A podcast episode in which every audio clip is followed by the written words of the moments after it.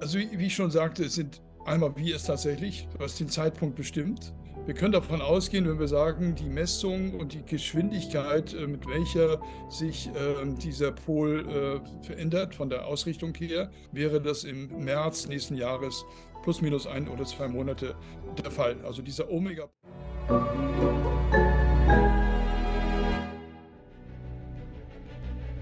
Willkommen bei dem Podcast von Die Köpfe der Genies. Mein Name ist Maxim Mankewitsch und in diesem Podcast lassen wir die größten Genies aus dem Grabau verstehen und präsentieren dir das spannende Erfolgswissen der Neuzeit.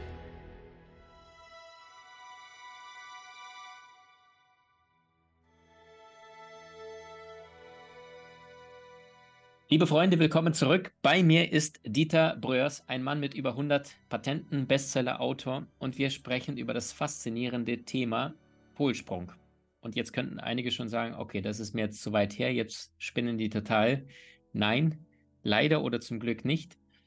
Herr Breuers, wie ist das Thema Polsprung bezüglich der Erde in der Evolution oder in der Geschichte?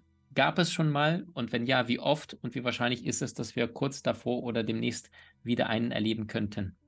Ja, ähm, in der abgesicherten naturwissenschaftlichen äh, Gemeinde weiß man gerade aus der Sicht der Geophysiker, die ja für diesen Fachbereich äh, in besonderem Maße zuständig sind, gab es natürlich ähm, die Suche nach den, den, Gründen, nach den Fragen, wie häufig gab es überhaupt und woran liegt es, dass äh, Polsprünge kommen und so weiter. Man ist da in den letzten Jahrzehnten, gerade in den letzten zwei Jahrzehnten, sehr weit gekommen. Da möchte ich maßgeblich äh, schon die Frage beantworten, dass es Polsprünge mehrere davon schon gegeben hat. Mit wie vielen wir es da zu tun haben könnten, da ist man sich noch nicht so ganz einig.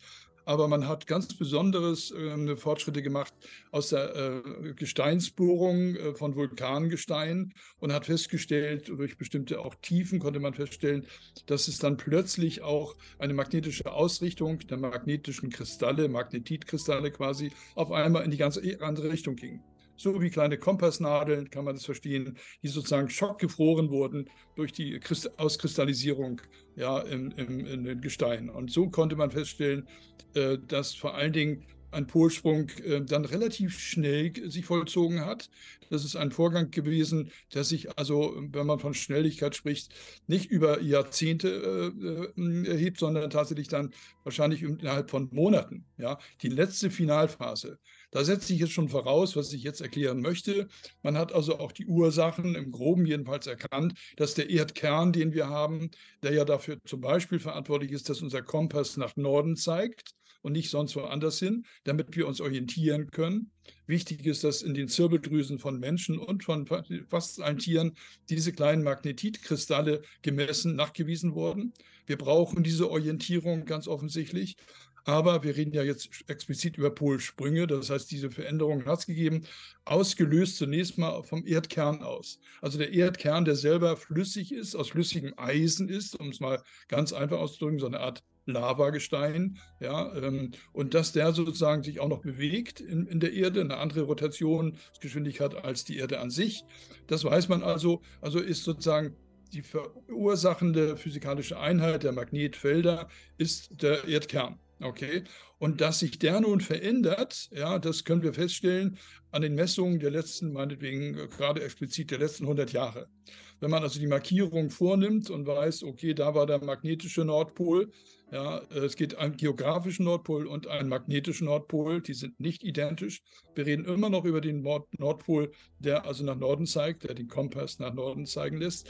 Und der verändert sich seit 100 Jahren eigentlich schon länger, aber explizit, weil man hat seit 100 Jahren bessere Messmethoden, das zu sehen. Er hat also angefangen, in den ersten Jahrzehnten ähm, sozusagen sich orientierungslos zu verhalten. Da ging man nach, nach links, nach rechts, nach oben, nach unten und nimmt seit einigen Jahrzehnten, ich glaube seit fünf oder sechs Jahrzehnten, eine eindeutige Richtung auf Fahrt auf ja, und äh, steuert einen, einen Punkt an, von dem die, äh, die heutigen Geophysiker, jedenfalls die genau in diesem Themenbereich dann auch noch spezialisiert sind, dass es einen Punkt gibt, wo, das, wo der Pol auf einmal springt. Ja, das kann man sich so vorstellen, wenn man also einen, äh, äh sich einen Kompass nimmt, vor, vornimmt, einen ganz normalen handelsüblichen Kompass und wir nehmen einen Magneten von außen und diesen Magneten einfach mal verändern wir von der Richtung her, dann gibt es irgendwann mal, wenn wir ihn so lange drehen, den Punkt, wo die Kompassnadel komplett umdreht.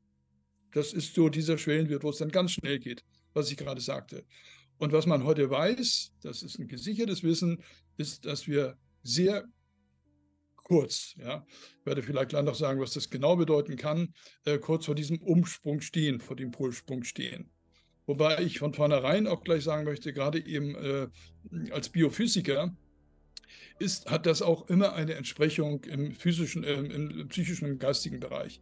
Für mich ist der Polsprung auch eine Entsprechung der Wandlung in der Au Gedankenausrichtung, in der Ausrichtung unserer, unserer Geisteshaltung. Ja, ein Wandel auch, äh, der sich vollzieht in unserer ego-dominierenden Gesellschaft. Ganz wichtiger Punkt. Ja, da kann man sehr lange und viel drüber reden, aber explizit befinden wir uns tatsächlich jetzt gerade in einer Lage, wo man sagen kann, ähm, es ist nicht mehr lange hin, wo dieser Sprung oder man spricht ja auch von einem Polflip sich vollziehen wird. Ja, also ähm, wobei es dann noch die Frage ist, was das genau dann bedeutet aus der physikalischen Ebene, möchte ich gleich noch mal was zu sagen. Aber ich halte das für besonders wichtig zu erwähnen, dass die, die Geophysiker, die Astrophysiker kommen gleich noch hinzu, dass die Geophysiker zunächst mal festgestellt haben, dass ähm, jedes Mal, ähm, wenn ein Polsprung ähm, stattfand, sich vorher das Erdmagnetfeld abgeschwächt hat. Das ist eigentlich auch logisch. Ja, wenn das Magnetfeld immer schwächer wird, ja, dann geht, verändern sich auch die, die Magnetrichtung entsprechend schwächer, ja, und führen natürlich auch dazu, dass die Magnetosphäre, unsere Schutzschicht, die wir haben, ja, dazu gehört auch teilweise mit die Ozonschicht, also unsere Schutzschilde hiermit abgebaut werden. Auch ein wichtiger Punkt, ja, der damit einhergeht. Damit kommt auch das Klima ins Spiel. Ja, die ganze Klima, die Klimaphänomene, die sogenannte CO2-Geschichte kommt da ins Spiel.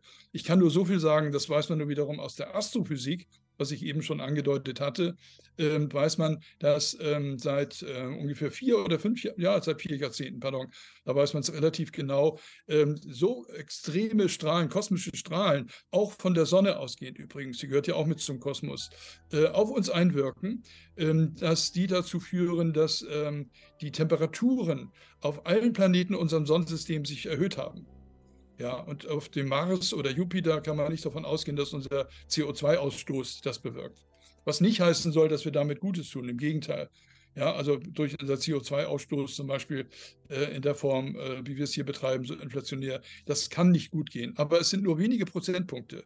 Es ist, die, es ist der Kosmos, der hier auf uns einwirkt, äh, der aus, aus dem Weltall auf uns einwirkenden kosmischen Strahlen. Und die dann jetzt in diesem Falle auch noch dazukommen auf die sich abschwächenden Erdmagnetfelder. Ja, das ist genau ein Indikator dafür. Ich betone nochmal, dass gerade das eines der gesicherten Indizien dafür ist für die Geophysiker, dass so ein Polsprung bevorsteht und wann er tatsächlich auch einsetzen wird. Also wir sind in dieser finalen Finalphase gerade drin. Und Vielleicht ganz kurz das hier zum, zum hauptsächlichen Thema äh, abzuschließen, damit da keine Angst aufkommt, weil das ist das Thema, was natürlich auch ganz anders gesehen werden kann in der Ausdeutung. Dann kommen dann die Geokataklysmen mit in den Vordergrund und so weiter. Für mich hat dieses Ereignis eine geistige Entsprechung. Ähm, Herr Bröers, jetzt haben Sie ja gesagt, wir stehen kurz davor. Wenn wir das in zeitlichen Einheiten, Frage Nummer eins, bemessen könnten, in Anbetracht dessen, was in den letzten Jahren, Jahrzehnten gemessen worden ist. Das ist ja, glaube ich, ein mhm. exponentielles Wachstum, ne, was jetzt beschleunigt. Und gleichzeitig, dass in den Medien so gut wie nichts darüber steht. Ich habe auch international vorher intensiv gegoogelt. Die Frage gleich zweite hinterher. Es gibt ja mhm. Menschen, die wissen darüber Bescheid, aber das wird bewusst nicht in die Medien platziert, weil vielleicht die Leute dann auch heute sagen würden, Mensch, wenn da in, in sieben, acht, neun Monaten was ansteht, was soll ich da noch zur Arbeit gehen? Es ist ja nicht der Weltuntergang. Das ist ja eben genau die Ausdeutung, von der ich gerade geredet habe, aber auch gleichzeitig die Antwort auf die Frage und Erklärung des, ähm, des Fakts, dass man da offiziell überhaupt nichts drüber erfährt. Denn es ist tatsächlich so, dass sehr viele apokalyptische Szenarien schon äh, generiert wurden. Das Thema wurde in Insiderkreisen zum Beispiel schon seit vielen Jahrzehnten heiß diskutiert. Ich äh, habe äh, mit äh, Teilnehmer eines großen internationalen Kongresses äh, in, in, in, Istanbul, ich überlege gerade, ähm, Geokataklysm, genau. Äh, und das war äh, eine geschlossene Gemeinschaft. Insgesamt, glaube ich, 28 Wissenschaftler aus der ganzen Welt saßen dort in einer riesigen Halle im Kongresszentrum alleine, ohne irgendwelche Zuschauer. Auch Presse war nicht zugelassen. Genau aus dem Grund, damit das nicht, nicht an die Öffentlichkeit kommt, um irgendwie da eine, eine, eine, ein Horrorszenario ähm, äh, kreiert wird. Das sollte nicht in die Medien reinkommen, weil man nicht, selber nicht genau wusste, was da nur wirklich passiert. Aber die, die eindeutige Korrelation, also die, die Zunahme der geokataklystischen Ereignisse, also die Hurricanes und die äh, Tsunami, äh, also die gesamte Palette, jeder einzelne Fachbereich wurde äh, präsentiert von den entsprechenden Koryphäen, die die Messdaten selber verwalten. Also nicht nur die Leute, die darüber geforscht haben, sondern die wirklich an den, an den Schnittstellen stehen und sitzen und sagen, diese Messung habe ich selber vorgenommen. Die haben dort diese, diese, ihre Ergebnisse präsentiert. Und da ist mir schon auch, muss ich gestehen, so ein bisschen bange geworden. Weil, richtig gesagt von dir gerade, das ist ganz offensichtlich erkennbar, ein exponentieller Verlauf ohne jetzt von Polsprüngen etwas gewusst zu haben. Das wurde überhaupt nicht diskutiert. Man hat sich nur gewundert, dass die geokataklystischen Ereignisse exponentiell zugenommen haben. Ja? Und da hat man im Grunde genommen nur die letzten Jahrzehnte, glaube ich, fünf, vier Jahrzehnte nur abgebildet und festgestellt und gesagt, okay, da ist bald irgendwie was Größeres zu, zu erwarten, aber was genau wissen wir nicht. So. Und also das ist die Antwort auf die Erklärung, äh, auf die Frage auch, warum wir öffentlich dann noch nichts zu erfahren. Und aus dem Grunde halte ich es für ganz besonders wichtig, dass ich darauf hinweise, was ich eben auch aus eigenen Forschungen weiß und aus Forschungen der Kollegen weiß. Da kommen wir gleich zum Professor Trofimov zum Beispiel, dass letztlich wir es sind, dass das Ausmaß dessen, wie es ausgehen wird, bestimmen. Durch unsere Geisteshaltung. Wenn wir in die Angst gehen, haben wir damit genau das getan, was am allergünstigsten ist für uns. Angst ist ohnehin ja keine, keine Option, weil Angst blockiert uns und schaltet uns komplett ab, vor allen Dingen von den höheren Eingebungen von Intu Intuitionen. Das ist schon mal klar. Und Angst äh, äh, bringt uns auch noch von den, von den Visionen, die wir haben, nach dem Motto Gedanken erschaffen Realität, verstärkt das Phänomen ja sogar noch. Ganz wichtiger Punkt dabei, was jetzt vielleicht ein bisschen zu kurz kommt, aber es generiert ja immer noch das Gesetz grundsätzlich, was überall steht, Gedankenbilder erschaffen Realität. Je stärker die Emotionen sind, umso stärker wird es manifestiert. So, und das kann man sich vorstellen, das würde in die falsche Richtung gehen. Aber wenn man dann wiederum weiß, und ich weiß es nur zu gut, immer wieder durch Ergebnisse bestätigt, dass letztlich, ich wiederhole das, wir es selber sind, wir Menschen, ja, die mit unserer Geisteshaltung genau dieses Maß dessen mitbestimmen, was da passiert. Wir müssen das Ganze hier nicht durchstehen oder aussitzen, sondern ich sehe das als die Möglichkeit, die Chance, die den nächsten Evolutionsschritt überhaupt erst ermöglicht. Vielleicht weiß ich es auch aus dem Grunde sehr genau, weil einer meiner äh, wissenschaftlichen Mentoren Professor Ilya Prigogine war, der dafür einen Nobelpreis bekam für seine Entdeckung der sogenannten dissipativen Strukturen.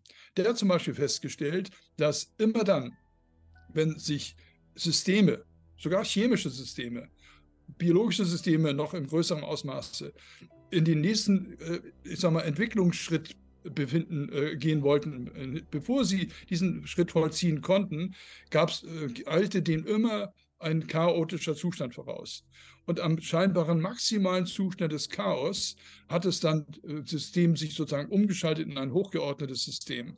So, das heißt, wir brauchen einen gewissen chaotischen, äh, einen unordentlichen Zustand, der erstmal als Chaos im Sinne des Unordentlichen kaum noch Erkennbaren erscheint, aber eben nicht Chaos im Sinne dessen ist, dass wir aus dem Chaos Angst herleiten. Wenn man also weiß, dass Chaos, das wir ja gerade sehen, ich meine, wir brauchen uns nur umzuschauen, egal wo wir hinschauen. Wir sehen ja fast nur noch Chaos. Dass das ein eindeutiger Indikator dafür ist, dass wir unmittelbar von einem nächsten Evolutionssprung oder Schritt stehen. Ja, das ist wiederum hilfreich. Und wenn ich dann noch dazu, noch wiederhole ich jetzt, äh, wissen, und ich weiß das, weil ich das selber gesehen habe, weil ich diese Ergebnisse auch kenne, ja, dass wir das Ausmaß dessen im kleineren Bereich natürlich, ja, aber ob das zehn Leute zustande bringen oder meinetwegen auch nur eine Person, aber wenn das mehrere sind, umso mehr, aber das Ausmaß dessen bestimmen, ja, wie das Ganze sich jetzt vollzieht. Das, was wir. Mhm, ja. Mhm. Jetzt hatten Sie angesprochen, in Istanbul haben sich unterschiedliche Wissenschaftler getroffen und ja. die einigen waren verantwortlich für Tsunamis, die anderen für die Erdbeben, die anderen für die Hurricanes. Und das, was dort an Messgrößen rauskam, ist, dass es tatsächlich sich jetzt massiv beschleunigt auf der Erde, was wiederum zusammenhängt mit der Abschwächung des Erdmagnetfelds. Und das ist das, was Sie sagen, kurz zuvor passiert, bevor ein Polsprung sich ereignet. Richtig? Ja. Soweit so gut. So, jetzt kommt die Frage. Von welchem Zeitraum sprechen wir? Also es soll, ich weiß, Sie hatten mal auch in einem anderen Interview gesagt, dass es, ähm, ich glaube, die letzten Stand war vor vier, fünf Jahren und dann seitdem wurde es offiziell bewusst nicht verfolgt. Vielleicht soll es auch nicht an die Medien raus, damit die mhm. Menschen nicht in die Panik geraten. Wir lassen gerade die Bombe platzen. Äh, in Anbetracht dessen, dass es sich exponentiell gerade beschleunigt, was ist Ihr letzter Wissensstand? Wann 2023 sehr viele Menschen, bewusste wie unbewusste, überrascht werden könnten? Also wie, ich schon sagte, es sind einmal, wie es tatsächlich, was den Zeitpunkt bestimmt. Wir können davon ausgehen, wenn wir sagen, die Messung und die Geschwindigkeit, äh, mit welcher sich äh, dieser Pol äh, verändert von der Ausrichtung her, dann können wir tatsächlich berechnen und sagen, wenn das jetzt so weitergeht, wäre das im März nächsten Jahres plus minus ein oder zwei Monate der Fall. Also dieser Omega-Punkt erreicht, wo das ganze System sich um, umwölbt. Also es heißt nicht, dass die Erde sich umwölbt, sondern die Pole gehen in die andere Richtung, in die jeweils andere Richtung. Da wo Norden ist, ist es im Süden. Was würde ja, das bedeuten das, für, die, für die Menschen, die zum Beispiel jetzt gerade in Norwegen leben? Ähm, egal eigentlich, wo sie leben. Also nicht ganz egal. Es ist schon auch abhängig davon, wie stark die jeweiligen Erdmagnetfelder sind, denn die sind nicht homogen, die sind nicht auf der Erde überall gleich übrigens. Ja, in einigen Regionen, wie in, in Sibirien zum Beispiel, waren sie immer schon schwächer als zum Beispiel hier in unserem äh, äh Polkreis, 52, 51 Breitengrad und so weiter. Also das war immer schon eine ganz wichtige Rolle, aber es korrespondierte oder korrelierte auch immer schon und wird immer noch korrelieren mit den Bewusstseinshaltungen der Menschen. Ja, also wenn wir gleich zum Professor Trofimov kommen mit seinen drei jahrzehntigen Ergebnissen, jetzt sind es sogar vier Jahrzehnte, wo er genau diesem Phänomen, dieser Frage nachgegangen ist. Was passiert mit Menschen, wenn, der Magnet, äh, wenn die Magnetfelder eine gewisse Feldstärke, ja, das ist die Maßeinheit eben für, für die Magnetfelder gemessen werden, unterschritten haben? Und das haben sie gemessen, weil sie festgestellt haben, dass in den Raumstationen, zum Beispiel in der Mir-Station, ja, also die Kosmonauten, ja, wie die Russen ja heißen, weiter weg waren vom Erdmagnetfeld, dadurch eben genau die, die Fähigkeiten und die Eigenschaften hatten, äh, ähm, die man dann hinterfragen wollte. Das heißt, sie waren erstmal psychisch auffällig, man sprach von der Raumfahrtkrankheit, aber es war keine pathologische Krankheit, sondern es waren nur Kranke, äh, Kranke definiert, weil sie haben nicht mehr im Sinne ihrer Aufträge, die sie bekommen hatten, sind ja alle Soldaten, die da hochgeflogen werden, ja, äh, im Sinne ihrer Aufträge äh, die Arbeit abgelegt, ja, also sie haben erkannt, dass es eigentlich mehr oder weniger Unsinn ist, sind auf einmal hochspirituelle Menschen geworden. Ja, also das korrelierte eindeutig und das hat man dann damals zur Kenntnis genommen und festgestellt und gesagt, Moment mal, da das Erdmagnetfeld ja schon damals auf der Erde auch abgenommen hat, ist das nur eine Frage der Zeit, wenn diese Ergebnisse, die wir in der Mir-Station zum Beispiel gesammelt haben, auch hier weltweit mit den Menschen passieren. Das war der Grund, warum damals Professor Kanzayayev, das war sozusagen ein Schüler von Professor ähm, äh, na, Kossirev, ja, der Entdecker der Kossirev-Spiegel, äh, Astronomie, Professor, mit dem Professor Trofimov zusammen gegründet hat, diese Messstation. Militärisch ausgerichtet, natürlich. Und ähm, wenn ich ihn nicht selber ähm, ja, so, so nah begegnen durfte. Wir haben uns nach vielen Jahren auch angefreundet. Es ist eine ganz intime Verbindung, die uns miteinander ja auch zusammen geschweißt hat, sodass ich auch über Dinge weiß oder von Dingen weiß, die ich nicht unbedingt jetzt erzählen sollte. Aber so viel ist klar, dass er diese Forschungsergebnisse, die er mitbeobachtet hat und beaufsichtigt hat, geleitet hat zum Schluss nachher, auch ähm, genau das darstellen, was ich gerade angedeutet habe. Dass im Sinne dessen, wie das Erdmagnetfeld jetzt abnimmt oder die den Zustand, den wir jetzt gerade erreichen, teilweise in einigen Regionen übrigens schon erreicht haben, dazu führt, dass ganz bestimmte Eigenschaften wieder zum Tragen kommen. Telepathische Eigenschaften. Mit über 40.000 Probanden haben die das durchgeführt. Ja, das korreliert eindeutig. Da spielt die Zirbeldrüse eine ganz große Rolle natürlich hatten wir ja schon das Thema. Dann Eigenschaften, dass sich unsere DNA wieder anders aufstellt, eine andere Resistenz hat, mit anderen Dingen fertig zu werden. Wahrscheinlich auch mit anderen kosmischen Strahlen, die uns hier wahrscheinlich sonst töten könnten. Ja, also das sind alles Dinge, die dabei sind. Und die intuitive Ebene, die für ihn und für mich auch eigentlich für uns alle am wichtigsten war. Die Leute sind intuitiver gewesen. Sie haben eine Inspirationsfähigkeit gehabt, die, waren, die war unbekannt, die kannte man gar nicht. Alterungsprozesse haben sich verlangsamt. Das war dann der Prozess, wo er sagte, das darfst du nicht zitieren, wir haben hier Probleme gehabt, darüber reden wir hier nicht. Faszinierend. Und das einfach nur, weil mit den 40.000 Probanden was genau geschehen ist? Also sind die irgendwo hingereist? Sind die, was genau ist da abgelaufen? Man hat ja bewusst Sibirien genommen, Novosibirsk liegt ja bekanntlich in Sibirien. Da bin ich geboren. Ich habe es gerade das passt ja umso mehr.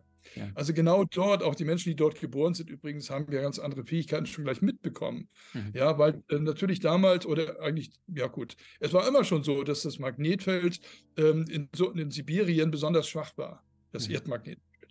Und insofern hat sich das natürlich noch weiter abgeschwächt jetzt, ja. Aber man hat deswegen auch die Messstation nach äh, Novosibirsk verlegt, eben nach Sibirien, um genau dort äh, diesem Phänomen nachzugehen. Und man hat die Probanden, die man genommen hat, die über 40.000 in den dreieinhalb Jahrzehnten, hat man also nicht irgendwo hingeschickt, sondern man hat sie in ab, magnetisch vollständig abgeschirmte Räume gesteckt ja, sodass wirklich das Magnetfeld so weit abgeschirmt war, dass man sagen kann, das ist der Bereich kurz bevor ein, ein Polsprung sich vollzieht. Das ist das, was wir jetzt gerade haben. Das heißt, die Ergebnisse, die über dreieinhalb Jahrzehnte dort durchgeführt wurden, sind jetzt für uns von maßgeblicher Bedeutung. Ähm, jetzt gibt es einige Menschen, die hören, sehen sich das Gespräch jetzt an und denken so, werde ich gerade bekloppt, was da hier auf der Erde schon alles äh, passiert ist, wovon die meisten niemals jemals etwas erfahren werden so eine Studie, die finanziert man ja nicht ebenso, sondern da müssen ja auch Regierungsbeamte und ganz, ganz viele äh, Top-Secret-Leute involviert sein und auch sehr, sehr viel Geld geflossen worden, äh, weil die auch interessiert natürlich sind an den neuesten Technologien, an dem Bewusstsein, an dem, was die Welt zusammenhält. Und gleichzeitig kriegen wir davon kein einziges Wort. Sie sagten ja auch, äh, Ihr russischer Kollege hat gesagt, äh, da haben wir ein Problem, wenn das an die, Glosse, an, an die große Glocke gehängt wird. Was uns wiederum zu der These führen könnte, es gibt da draußen Mächte auf diesem Erdball, vielleicht auch jenseits von diesem Erdball, die einfach Interessen haben. Ja. Es gab, glaube ich, mal so einen Satz von Henry Kissinger, der sagte, die Vereinigten Staaten, die haben keine Interessen, äh, die Vereinigten Staaten haben keine Freunde, sie haben Interessen. Ja, und das sind ja nicht nur die Vereinigten Staaten, sondern sie sagen ja, es ist in Sibirien durchgeführt worden. Das heißt, auch da kann man sagen, es gibt bestimmte Länder, die einfach äh, die Weltmacht mit allen Mitteln, ja, in Kommunikation mit außerirdischen Wesen bis zu den verrücktesten Experimenten auf der Erde stattfinden, die sie in den letzten ja. 41 Jahren schon wahrgenommen haben, wahrscheinlich ihnen auch äh, Rückenschauer äh, verursacht hat, äh, wovon die meisten Menschen gar nicht wissen und dass da so viel im Hintergrund passiert, was die meisten gar nicht mitbekommen, dass da massiv was abgeht. Das ist in der Tat so, es ist so, was, glaube ich, jeder auch nachvollziehen kann, dass wenn man von Militärforschung ausgeht, ja, und äh, wir haben, wenn wir von, über diese Dinge reden, wie ich es gerade getan habe, Trofimov und so weiter, diese Messstationen waren unter militärischer Aufsicht. Da ist einmal das Kapital natürlich da, denn Kosmonauten, das heißt die ganze Raumfahrtprojekt, die Raumfahrtprojekt, Ost wie West, sind militärisch ausgerichtet. Dürfen wir nicht vergessen. Da ist dann auch das Geld. Und was da hinterfragt wird und was da erforscht wird, was da erkannt wird, das bleibt natürlich unter Verschluss. Das kann man sich vorstellen. Aber das hat sich dann irgendwann jetzt so ergeben, dass man auch gerade von der Seite derjenigen, äh, der Betreiber dieser Institution, wie die eben die Messstation in Novosibirsk, auch erkannt haben, dass, ja, dass sie ja selber davon betroffen sind, dass selber die Eigenschaften der telepathischen und der Telepathie zum Tragen kommt jetzt. Das heißt, eine jede Lüge würde ja sofort auffliegen damit. Ja, alleine aus dieser Sicht heraus schon würde die Welt sich völlig verändern. Faszinierend. Und das wiederum bedeutet, die Erde erhöht ihre Schwingung und all diejenigen, die nicht mitwollen, werden gehen müssen, beziehungsweise werden sehr, sehr hart am Kämpfen sein müssen, weil sie aus dem Verstand heraus versuchen, Lösungen zu finden. Wie Einstein sagte, uns alle lehrt, du kannst die Probleme nicht auf die gleiche Art und Weise lösen, wie sie entstanden sind. Und wir sind dazu verdammt, äh, bewusster zu werden auf diesem Erdball. Herr Bröss, oder wie sehen Sie das? Also wohin entwickelt sich die Menschheit in den nächsten zehn Jahren? Ihre Wahrnehmung. Ähm, es tut sich jetzt schon. Sie entwickelt sich jetzt schon. Und ich denke, auch das sind exponentielle Verläufe. Aber diese Verläufe korrelieren eindeutig mit kosmischen, äh, kosmischen Einflüssen. Also wenn man das Wort Kosmos nimmt, dann sollte man sich vielleicht daran erinnern, dass das Wort Kosmos aus dem Griechischen kommt und heißt im Grunde genommen Welt, äh, Weltenordnung. Ordnung, und ja. Weltenordnung. Und dann gibt es aus dem Griechischen dann ebenfalls noch Kosmo als der Mensch und, äh, äh, und Kosmos als das Weltall. Ja, also mit der Weltenordnung. Das heißt, wir sind eigentlich diejenigen, die als Menschen an sich, die das anthropische Modell, wie es ja auch genannt wird. Anthropos ist ja der, der Mensch, ja, der Herr sozusagen. Das wird sozusagen, da stellt man die Menschen wieder in den Mittelpunkt, aber anders als eine, als eine egozentrische Darstellung und dem Motto, wir sind die Welt. Das hat noch eine ganz andere Bedeutung. Und wenn wir das Bild jetzt nehmen, nur rein faktisch, ohne eine Ausdeutung, nur faktisch, dass wir sehen, äh, dass aus dem Weltall elektromagnetische Strahlen kommen, nur mal allein dieses Spektrum, die jetzt in Abhängigkeit auch des äh, abgeschwächten ihres Magnetfeldes und der sich zunehmenden Veränderungen auch der klimatischen Bedingungen und der Sonnenaktivitäten. Da gibt es sechs, sieben, acht Parameter. Die sind alle fein aufeinander abgestimmt. Wenn nur ein Parameter nicht so laufen würde, wird das nicht passieren, was hier gerade mit uns geschieht. Deswegen komme ich zu dem Ergebnis und zu dieser Wortschöpfung, das Ganze, was jetzt gerade passiert, ist kosmisch orchestriert. Das ist nicht zufällig, geschieht nicht zufällig von und über uns. Es ist ein Prozess der, der Reinigung. Ja, die Erde ist herabgewirtschaftet, völlig klar, ohne Frage. Ja, also die Erde wird mitgereinigt werden müssen, aber die hauptsächliche Reinigung wie innen so außen gibt es ein hermetisches Prinzip, wie oben so unten, aber innen wie außen passt es genauso gut oder noch besser. Das ist immer eine Entsprechung, was wir im Außen sehen, wie wir von der inneren Haltung hier aufgestellt sind. Das verändert sich gerade im Sinne der Aufklärung und der Dinge, die wir unsere, wie ich das schon gesagt habe, wirkliche Göttlichkeit erkennen, wobei das Wort Gott eine ganz andere Bedeutung haben wird als für die meisten aus dem biblischen Kontext. Mhm.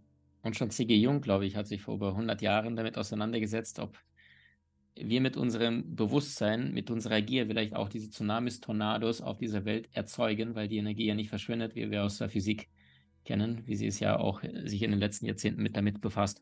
Jetzt mal, um den Menschen ein bisschen die Angst zu nehmen oder vielleicht auch die berechtigte Angst, Angst anzusprechen.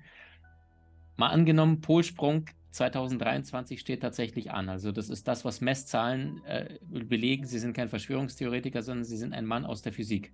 Ja, der mhm. Daten, Zahlen, Fakten seit 40 Jahren liest. Und mal angenommen, es deutet sich an, Sie sagen wie eine Kompassnadel, die plötzlich umschlägt, wenn man mit Magnet darauf einwirkt und plötzlich die Nadel sehr, sehr schnell 360 Grad Bewegung macht. Ähm, ja. Was könnte das bedeuten, ohne in die Angst zu gehen, auf der Erde global? Also gibt es dann eine Möglichkeit von Tsunamis und Hurricanes? Also würden Sie dann sagen, meidet bestimmte Kontinentalplatten, die aufeinander reiben, wie San Francisco und Co., beziehungsweise meidet äh, Küste. Und gleichzeitig gibt es ja die zweite Ebene, das ist das Bewusstsein, was Sie sagten. Wie Nikola. Tesla sagte, wenn du das Universum verstehen willst, denke in den Kategorien Energie, Frequenz, Schwingung.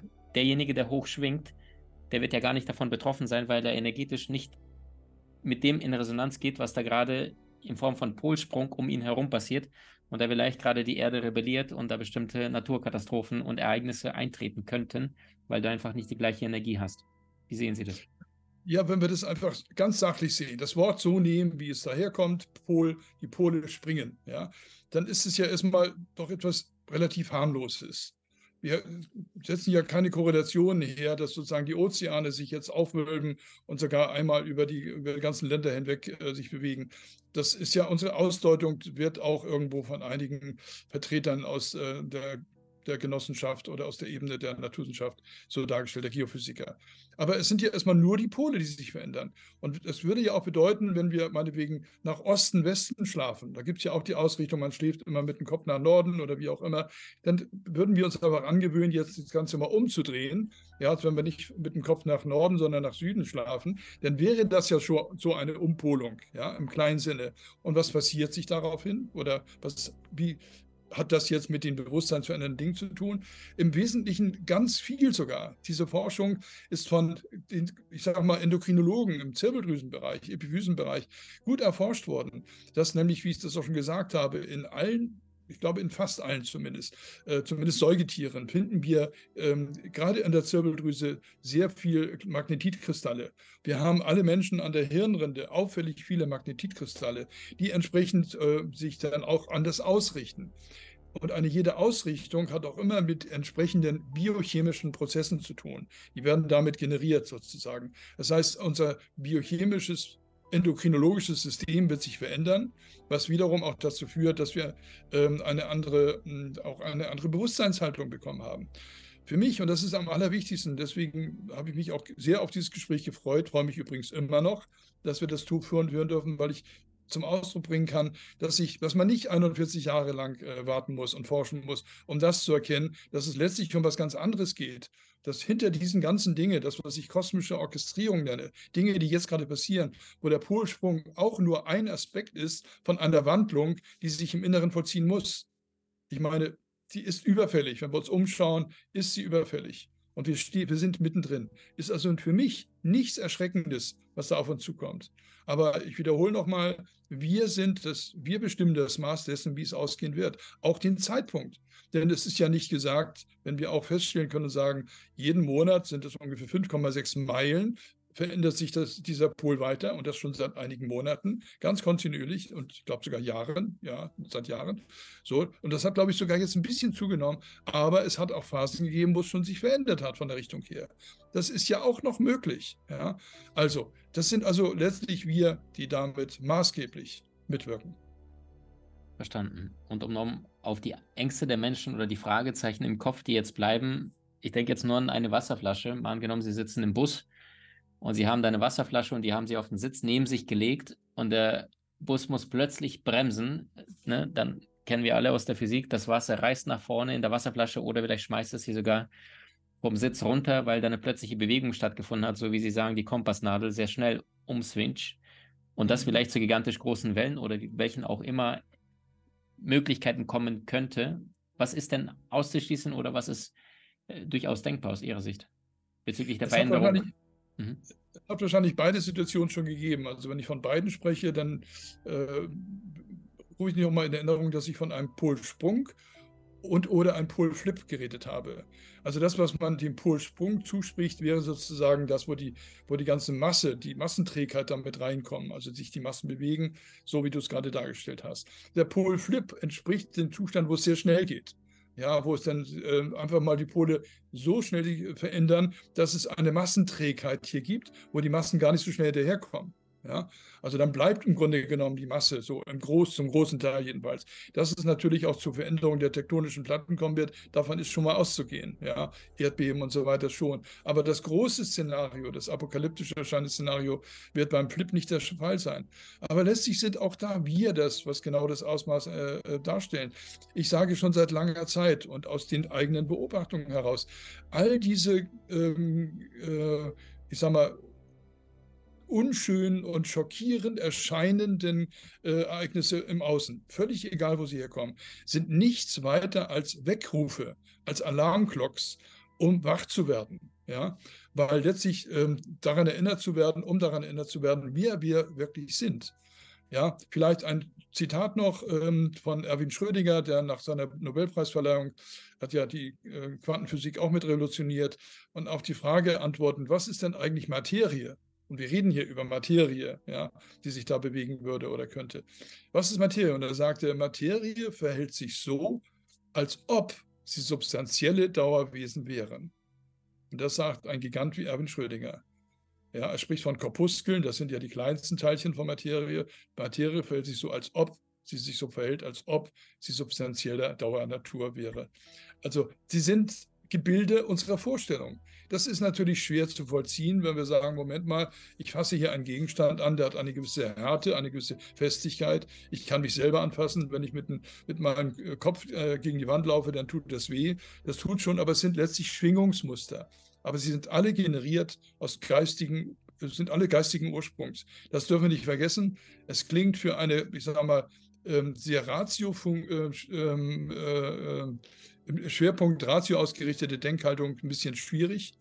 Aus dem Grunde kommen auch die Aussagen der Quantenphysiker, die sagen, wer die Quantenphysik verstanden hat, hat sie garantiert nicht verstanden. Sie mhm. erscheinen oft paradox, wie ein, wie ein Koan. Ja, beim Koan weiß man ja auch, dass es eine Aufgabe ist, an Schüler gerichtet, um sozusagen erleuchtet zu werden, sich von der konditionierten Dank Gedankenstruktur zu befreien. Aufgaben, die man mit dem Verstand nicht lösen kann.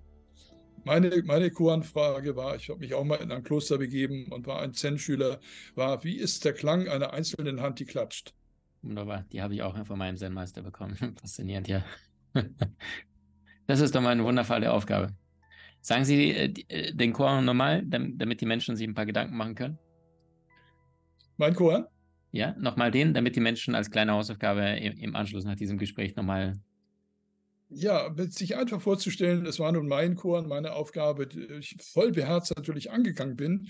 Wie ist das Klatschen einer einzelnen Hand, die sich ja nicht berührt, weil Klatschen kommt ja nur so zustande mit einer anderen. Das funktioniert insofern nicht wirklich.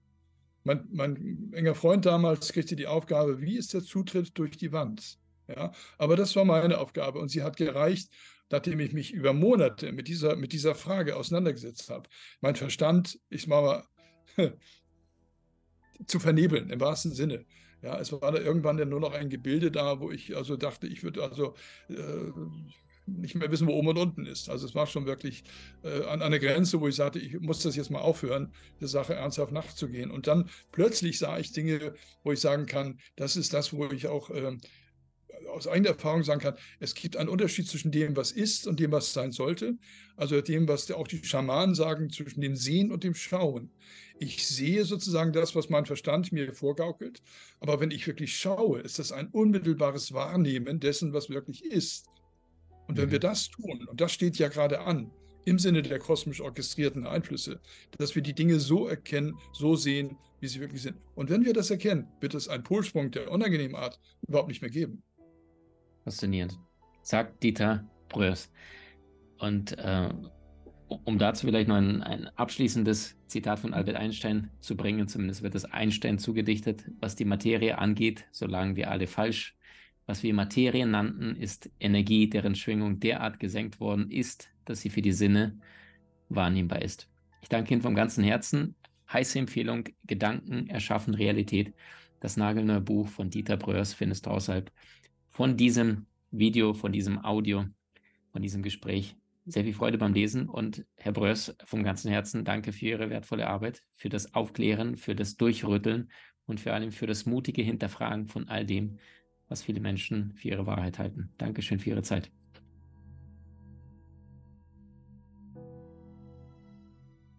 Du hast Menschen in deinem Umfeld, die dir besonders wichtig sind? So teile den Podcast mit ihnen und wenn du es möchtest, bewerte und abonniere diesen. Wenn du noch schneller deine Meisterschaft erlangen möchtest, so findest du über 20 außergewöhnliche Videokurse in unserer Genieakademie unter maximandkevich.com.